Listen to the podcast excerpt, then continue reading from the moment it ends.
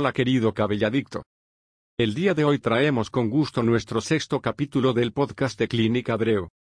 Nuestro sexto tema será, la alopecia androgénica o androgenética, uno de los temas más interesantes, y del cual seguramente te gustará saber más, así que sin más.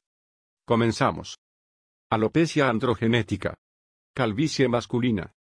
La alopecia androgénica o androgenética es una forma común de pérdida de cabello que afecta a la mayoría de los hombres con el paso del tiempo. Todas las personas pierden diariamente entre 100 y 200 cabellos. Esta pérdida es completamente normal.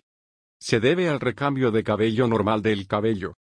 Sin embargo, cuando se observa una caída excesiva, y la formación de huecos en el cuero cabelludo podría ser indicativo de un problema de alopecia. Existen muchas causas que pueden provocar una caída excesiva de cabello. Estrés.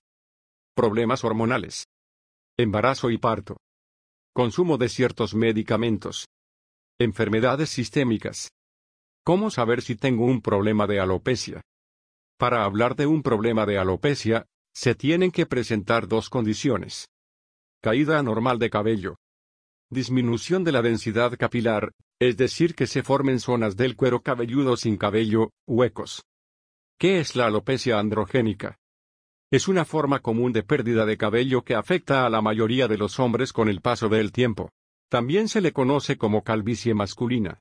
A pesar de su nombre, también puede presentarse en mujeres aunque la forma en cómo se pierde el cabello, y la frecuencia en que se presenta es diferente entre ambos sexos. ¿A qué edad es más frecuente que se presente este problema? La edad de inicio de la alopecia androgénica es sumamente variable. El problema puede comenzar desde los 20 años de edad. Después de los 30 años hasta un 30% de los hombres la desarrolla. Y después de los 50 años la mitad de los hombres padece cierto grado de alopecia. ¿Cómo evoluciona la pérdida de cabello en este tipo de alopecia? El patrón de pérdida de cabello puede ser un poco diferente entre los individuos. Sin embargo, generalmente comienza con adelgazamiento y pérdida del cabello en la región temporal, formación de entradas.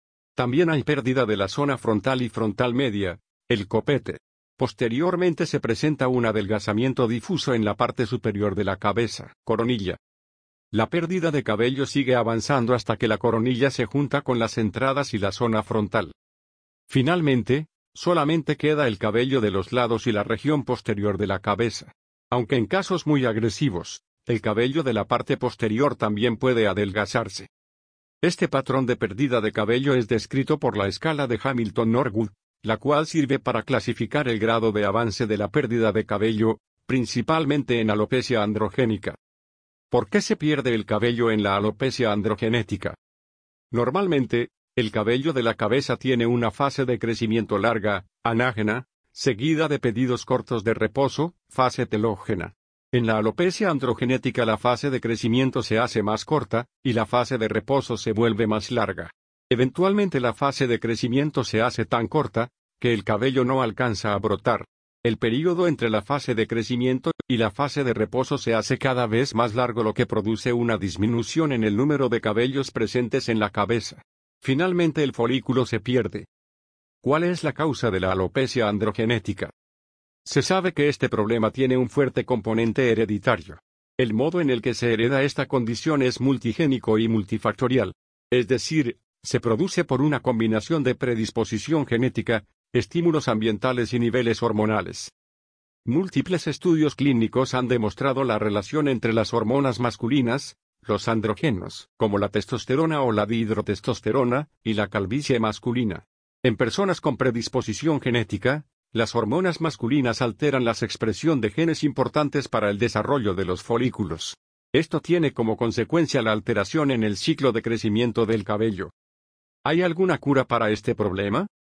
Desde el punto de vista médico, la alopecia androgénica no tiene consecuencias funcionales. Sin embargo, la pérdida de cabello es una característica indeseable que puede provocar estrés severo, y reducir significativamente la autoestima y la calidad de vida de las personas.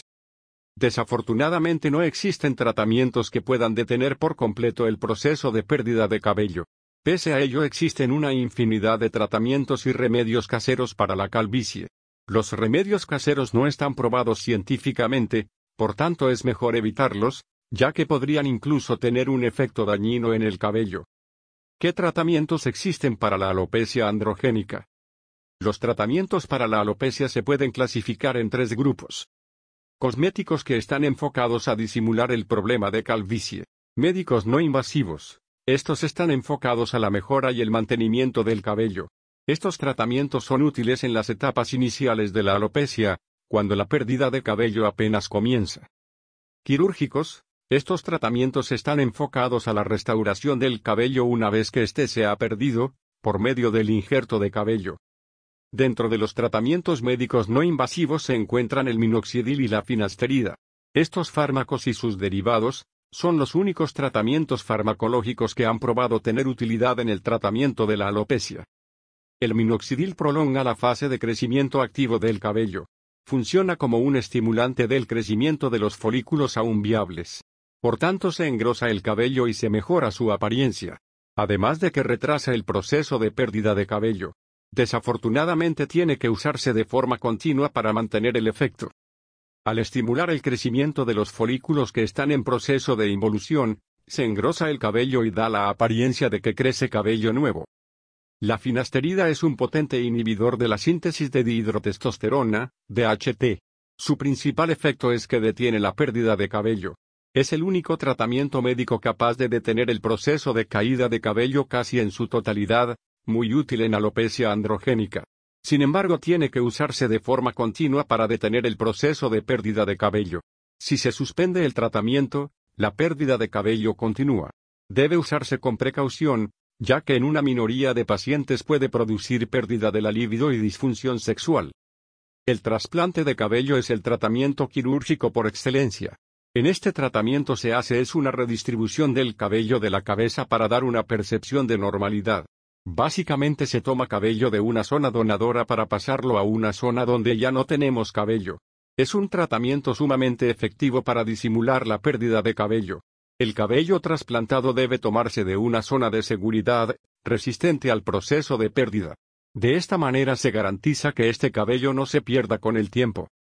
¿Aún tienes dudas? Acércate a nuestro equipo de profesionales, no lo dudes más y agenda tu cita.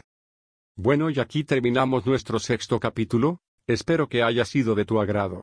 Así que si te gustó, por favor síguenos y compártelo con aquellos que creas que pueda interesarle esta información.